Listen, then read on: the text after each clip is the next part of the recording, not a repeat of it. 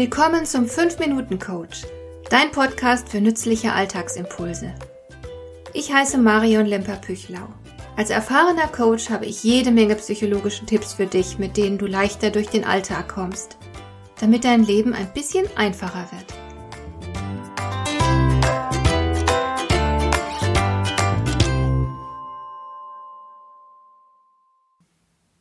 Natürlich gibt es noch klare Unterschiede zwischen den Geschlechtsrollen. Man merkt es immer wieder deutlich in der Kommunikation. Da spielen Männer tendenziell nämlich das Spiel Respektierst du mich? Während es Frauen eher um die Frage geht Magst du mich? Einer der vielen Unterschiede zwischen den Geschlechtern. Und ich will jetzt gar nicht die Frage erörtern, ob diese Unterschiede angeboren oder durch die Sozialisation zustande gekommen sind. Es genügt mir, hier einfach festzuhalten, dass es diese Unterschiede auch heute noch gibt. Mich interessiert in dieser Folge vielmehr die Frage, welche Auswirkungen die Unterschiede in den Geschlechtsrollen auf die Karriereaussichten von Frauen haben. Stell dir einen durchschnittlichen Mann vor. Er ist nicht dumm oder inkompetent oder faul, sondern eben einfach Durchschnitt. Bis vor wenigen Jahrzehnten hatte solch ein Mann keine schlechten Aufstiegschancen im Beruf denn es gab ja kaum weibliche Konkurrenz. Das hat sich nun geändert. Immer mehr Frauen streben in Führungspositionen. Die Konkurrenz ist also insgesamt größer geworden. Trotz aller bestehenden Benachteiligungen für Frauen, sie werden immer mehr zur Größe, mit der Mann mit Doppel N rechnen muss. Und nun stell dir vor, wie es einem mittelmäßigen männlichen Mitarbeiter dabei geht, der von seiner Ausrichtung her ja statusorientiert ist. Da sind vielleicht sogar gleich mehrere ehrgeizige und kompetente Frauen um ihn herum. Wie wird es ihm wohl damit gehen? Plötzlich ist ja die Konkurrenz viel größer. Für hochkompetente Männer dürfte das kein nennenswertes Problem sein. Denn wer sich seines Wertes bewusst ist, kann gelassen bleiben. Er zieht karrieremäßig sowohl an anderen Männern als auch an Frauen vorbei.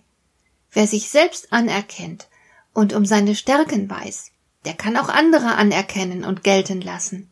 Ein einfaches psychologisches Prinzip.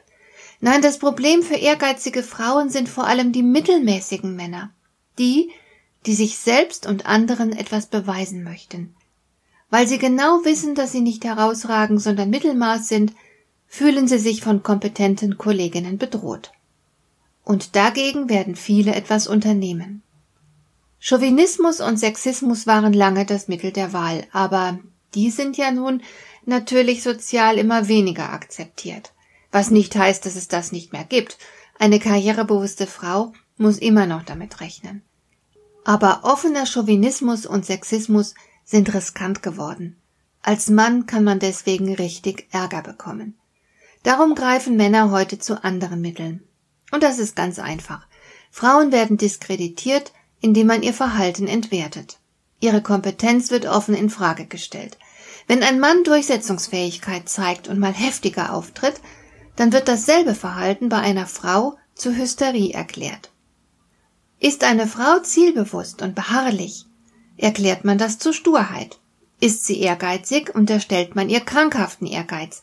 Das Ziel besteht jeweils darin, die betreffende Frau zu entwerten, so dass sie für höhere Positionen nicht mehr in Frage kommt. Professor Dr. Jens Weidner aus Hamburg, ein Professor für Kriminologie und Sozialisations- und Aggressionsforschung, der hat da für karrierebewusste Frauen ein paar Tipps zusammengestellt. Tipp Nummer eins: Sei dir der Gefahr bewusst und identifiziere die mittelmäßigen Männer in deinem Umfeld. Tipp Nummer zwei: Wiege sie in Sicherheit. Das kannst du auf unterschiedliche Weise tun, Du kannst sie zum Beispiel hin und wieder mal loben, denn sie sind äußerst empfänglich für Bestätigung. Ihr schwaches Ego macht sie ja bedürftig. Darum ist es nicht besonders schwer, sie für dich zu gewinnen.